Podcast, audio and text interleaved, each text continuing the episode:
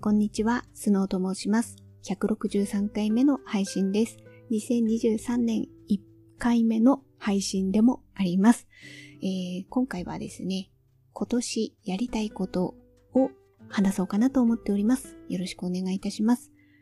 私、年末、あ、年末というか2022年の最後には、なんとなく1年を振り返るような配信をして、で、2023年、えー、今、ちなみに1月3日に収録をしております。この2023年の1回目の配信で、まあ今年やりたいことっていうことで話をしてるんですが、2年以上配信を続けてきて、こんなに年末年始を感じるような配信をちょっと振り返るとしてなかったななんて思いまして、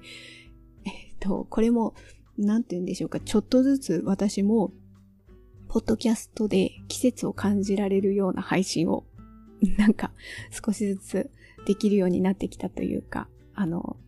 自分の中で、えー、成長してきたのではないかなと勝手に思っております。で、あの、今回今年やりたいことっていうことでお話しさせていただいて、それを今年の続いていれば、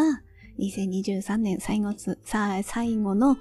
年末の配信で、その目標がどういう風にどれくらい達成できたか、できなかったのか、みたいなことを、えー、話せればいいかな、なんて思っているので、まあ、まずは、あの、今年の目標、やりたいことを話そうかなと思っております。大きく、今日の朝ちょっと考えてたんですけど、今大きく3つですね、思い浮かんだのは。で、その3つをお話しさせていただきますと、1つ目は、各種 SNS や発信するプラットフォームを安定的に運営する。二つ目、韓国語の勉強をする。三つ目、部屋の片付けをする。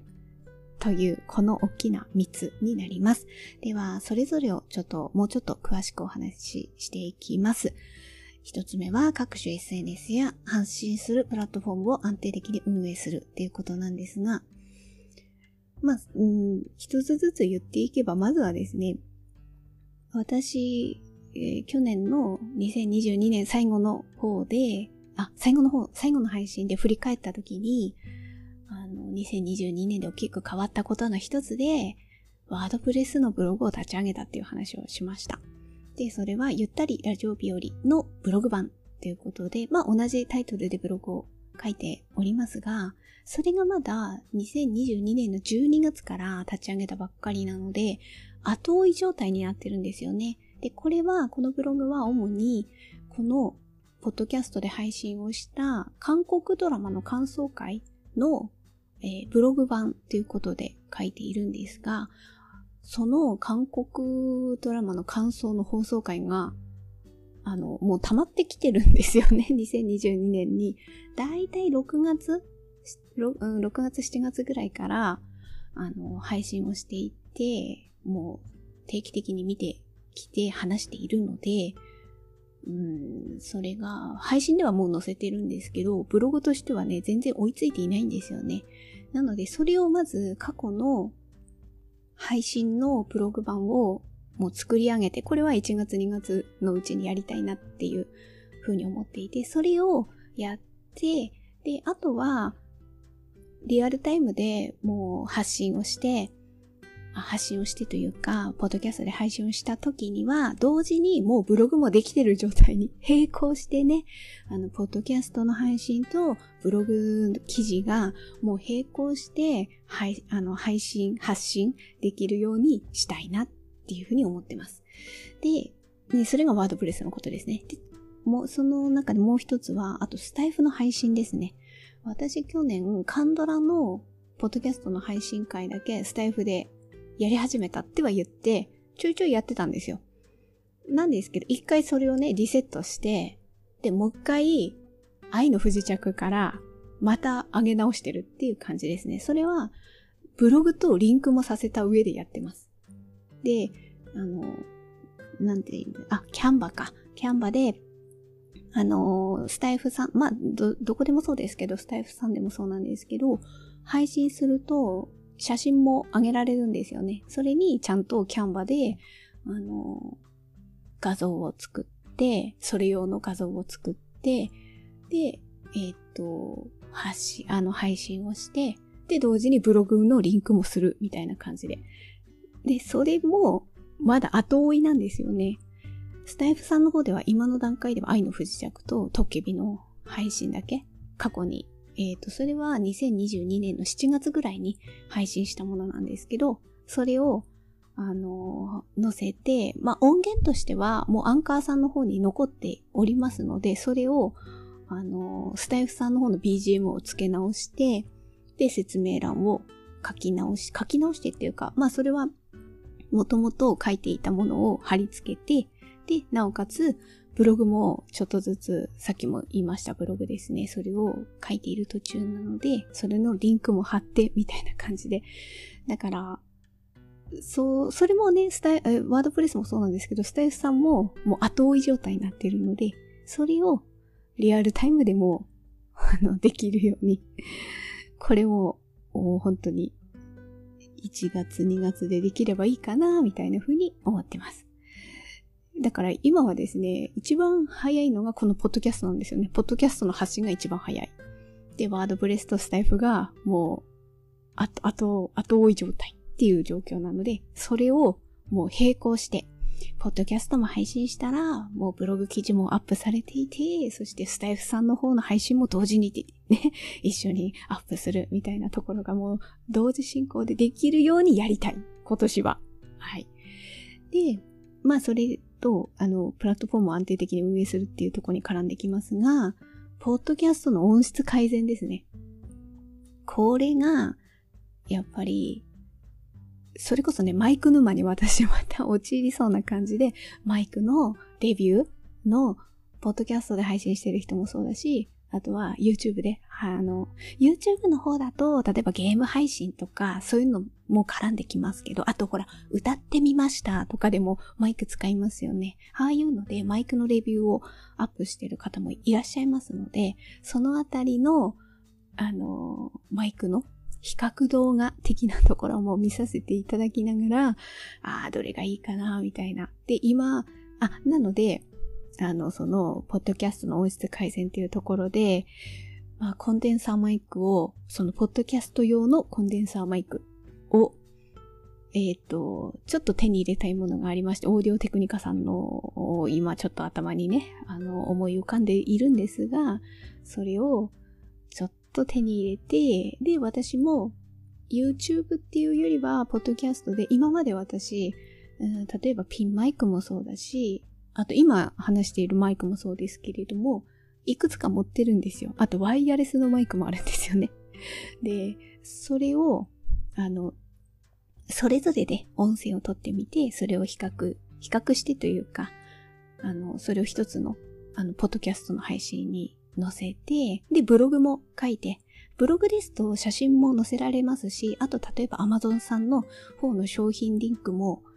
つけることができますしね。もちろん、あの、ポッドキャストの説明欄でもできますけれども、やっぱ写真も一緒ってなるとブログの方が見やすいとは思いますので、せっかくね、あの、ゆったりラジオ日和のブログ版を作っておりますので、そういう私も、それは YouTube ではないけれども、あの、ポッドキャストの方で、あの、話してみた時のマイク比較っていうのでやってみたいなっていうのもありますので、その中でね、どれがいいかな、みたいな。だからそれも全部、こう、聞いていただいている方が聞きやすいように、もちろん自己満足の部分ももちろんあります。はい。私が聞いてて、あ、なんか音声が良くなったな、みたいな風に思うと、それがモチベーションのアップにもつながるのもありますし、ただ、やっぱ聞いていただける方が聞きやすいように、あの、話す内容もそうなんですけど、やっぱりどれだけ、あの、しっかり耳に残るか、聞きやすいか。で、これは音質もそうですけど、まあ一番は音量ですよね。どうしても音量が小さくなったりとか、こもったように聞こえてしまうと、なかなか聞き続けるっていうのが大変だったりもしますので、内容が載ってたとしても、ああ、音がちょっと、みたいな風になるとね、やっぱりストップしてしまったりもありますので、できればそのあたりで、そういう少なくとも音量でできれば音質も改善させることができたらいいななんていうふうには思っているので、ちょっとそれを今年の目標ですね。さらにね、さらに、あの、聞きやすいポッドキャストをお届けできるようにやっていきたいなっていうふうに思ってます。で、もう一つは、あとは YouTube の動画を定期的にアップするっていうところですね。これはですね、私は差し子の YouTube をやっているんですよね。えっ、ー、と、程よい日々を過ごしたいっていうタイトルの YouTube を定期的に配信していて、もうそれは差し子だけ、差し子に特化した、それ以外の話はほぼしてないっていう感じで、とにかく私はですね、差し子が上手になりたいっていうのもあるし、あとは、なんかこう刺してるとね、ここをこうやって刺したんですみたいなことをね、言いたくなっちゃうんですよね。で、ポッドキャストで言ってたんですけど、もうそれがね、音、音声だけでは限界が、まあそれは2022年の最後の配信にも言ったんですけど、ポッドキャストの配信だけでは限界がありまして、だから映像を、手元撮影をした映像を見ていただきながら話すと、そっちの方がやっぱりね、差し子の場合はいいんですよね。で、それを YouTube にあの配信してるので、引き続き定期的にアップし続けられたいなと。まあ、それは差し子が上達するように。だから結局差し続けないとね、動画も配信できませんから、とにかく差し子が上達するっていうところが一番であって、で、プラスアルファ自分も、差し子ってね、刺せば刺すほどね、やっぱり前よりも納得できる張り目になってきたりするんですよ。で、それが私は動画で記録として残したいんですよね。そうすることによって、あ、前はこんな感じだったけど、あ、今こうやってさせるようになったな、みたいなことをね、より実感したいっていうのが自分の中ではあるので、引き続き、今はどうですかね。できれば週2回くらいを目標にアップしていきたいなと。で、だからせっかく YouTube やっているから、YouTube のやっていく中で、なんとなく最初の目標って登録者数1000人じゃないですか。まあ、あれも達成できたらいいな、なんていう、あの、並行して思ってます。今のところはね、880人くらいなんですよ。あの、登録していただいている方が。だから、今年中に1000行ったらいいな、なんていうふうに。で、行くためにはやっぱり定期的に差し続けて、あの、自分が納得できる付近を作り続ける。で、ちょっとできるだけ模様のバリエーションも増やしたいなっていうふうに思っていますので、でもね、やってることってほんと変わんないんですよ。ただ模様が変わってるだけでね。なんですけど、それが楽しいんですよね。ほ、ん、本当の、他の人から見ればそんなにね、変わってないかもしれないけれども、私の中では、あ、いい感いい感じでさせてきたな、みたいなことが思えると、でもそれって、ポッドキャストの、あの、音質と同じですよ。マイク？マイクだって自己満足の世界だったりもしますよね。他の人聞いてても実はあんまり変わってないかもしれないけど、自分の中では、ああ、これやったらいい感じになったなとか、思ったりするわけじゃないですか。それと差し込む同じですよ。で、それがより実感できるように私は動画で記録として残していると。で、引き続きですね、なので YouTube の動画を定期的にアップして、えっ、ー、と、今は、えー、iPad で Pro というアプリで動画編集してるんですけれども、できるだけ、あの、iPad だけで音声編集までも音音量の調整ですね。プロだとやっぱり音量の調整ってとこが非常に難しくてですね。例えばノイズ除去とかそういうのができなかったりするので、そのあたりが今 LumaFusion っていう iPad のアプリもちょっと取り込みましたので、そのあたりでどれだけあの映像の方の編集もそうですけど、音ですね。音がね、やっぱちっちゃくなっちゃうんですよね。で、プロで音量上げることもできるんですけど、そうするとノイズとかその辺が乗ってくるので、今は音量だけを抽出してパソコンで Audacity で編集して、で、最後に映像と音声をまたさらに合わせて、で、YouTube に配信するっていう形をとって、パソコンもかましてるんですけど、これを iPad だけでできるようになればいいなっていうふうに思っていて、それを2023年は確立させたいなと。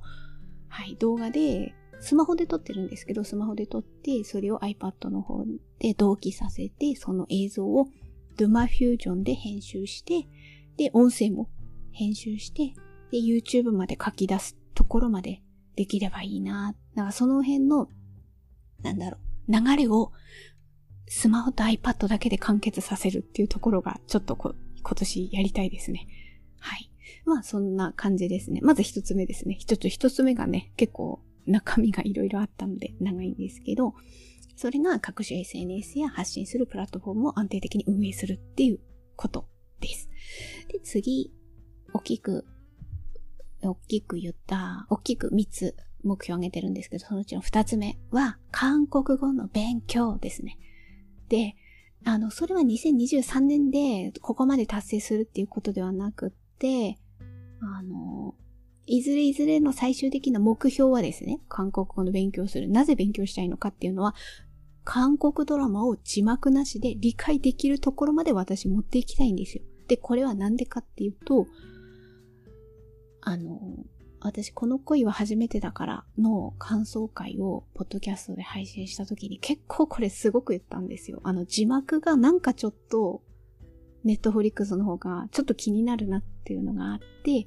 で、それによって私は DTP に加入したり、Unext に加入したりして、あの、他の配信プラットフォームではどういう字幕がついてるのかまでね、確認しに行ったりしたんですよ。そういうことね、やった時に、いや、これ、配信プラットフォームって結局は、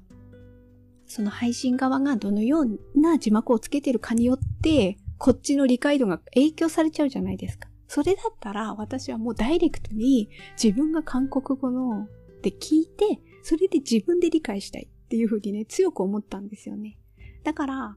あの、韓国語がわかるようになったら、そんな、あの、配信のプラットフォームに影響されず、自分が直接聞くことによって、ああ、こういう風な流れでこういうことを言ってんだなっていうのがわかるので、それをね、自分で理解したいんですよね。だから、いずれそこまで持ってきたいっていうのがあったので、あの、まあ、それが理由ですね。韓国語を勉強したいと思った理由。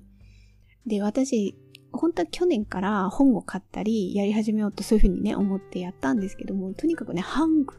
ハングルで挫折しちゃったんですよね。ハングルっていうのは、だから日本語で言えば、あ、いうえおとかですよ。あいうえお、かきくけこうさしすせそうですよ。あれの、その韓国版 を勉強するだけで、母音とか子音とかパッチムとか、あれがあれでね、ちょっと挫折してしまって、ちょっと止まっちゃってるんですよね。で母音だけはなんとか、えっ、ー、とね、母音は、あーや、あーや、およ、うゆ、ういですね。これが基本的な、あの、ちょっと発音が全然甘いとは思うんですけど、あのね、口の開き方でね、例えば同じおでもね、あかお 聞いただけでわかんないと思うんですけど、口を大きく開けて言うかとか、口をすぼめて言うかとか、そういうのがね、ちょっと日本語と違うんですよね、韓国語だと。そういうのを覚え、まだね、母音しか、あ、母音はそうなんだなっていうとこまでやったんですけど、結局はそういうところをまずステップ踏んで、で、文法とかに行ったりするんですけど、その前でね、なんかほんとしんどくなっちゃって挫折しちゃったので、ちょっと、えー、今年はですね、毎日、まあ、約30分ずつコツコツと勉強して、で、えー、っと、まあ、さっきも言ったように最終的にはドラマを字幕なしで理解できるところまで持ってきたいんですけど、なんとなく自分でね、目安的なところもは測りたいので、例えば韓国語の試験、大きく2種類あるみたいで、ハングル検定と、あと、あちょっと名前忘れちゃったんですけど、二つあるみたいなので、まあ、ハングル検定の方からかもしれませんが、そのあたりの、まあ、受けるって言い切れないですけど、今年中に受けるかどうかも言い切れないですけど、少なくとも今年中に、例えばハングル検定の難級をいついつ受けようとか、そういうふうな目処、目処は立たせたいですね。そういうふうに思っております。なので、今年はとにかく韓国語の勉強するっていうのが目標です。で、大きく言った最後の三つ目ですね。部屋の片付け。なんだよそれって感じかもしれないんですけど、やっぱね、部屋がね、私片付けが本当にダメっっていうか、自分がダメっていうのもあるし、あとやっぱり、この部屋の家の荷物って私のものだけじゃないんですよね。家族のものもあるわけですよね。で、家族のものっていうのは、いかようにでも私の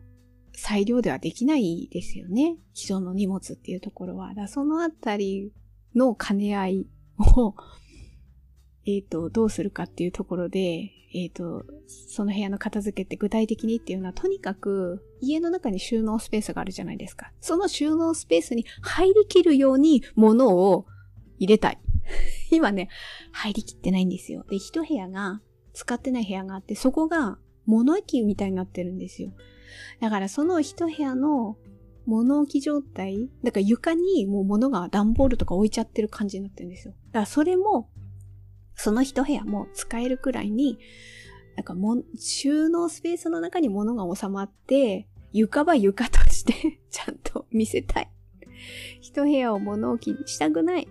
てことですね。で、人が来ても焦らないような、急に来ても、ああ、いいよって言えるような部屋にしたい。それがちょっと大きく私の目標ですね。せめてね、収納スペースに全部物が収まるような家にしたい。ただそれだけ。それもできてないっていうところがなかなか大変なところなので、そのあたりを今年はできるようにしたいなと。ということで、えっ、ー、と、今年の目標大きく3つをもう一回ちょっとお話しさせていただきますと、各種 SNS や発信するプラットフォームを安定的に運営する。二つ目、韓国語の勉強する。で、三つ目、部屋の片付けをする。はい。この三つが2023年のやりたいこと、目標になってますので、それが今年一年でどれくらい進む、進み具合がどんな感じになってるのかっていうのを、2023年の最後のポッドキャストの配信の時に、その結果をお話しできればいいなっていうふうに思っております。はい。ということで、本日のポッドキャストは以上となります。2023年もこのように配信を続けていく予定ですので、ぜひとも聞いていただければ嬉しいです。はい、えー、最後まで聞いていただいてありがとうございました。程よい一日をお過ごしください。スノーでした。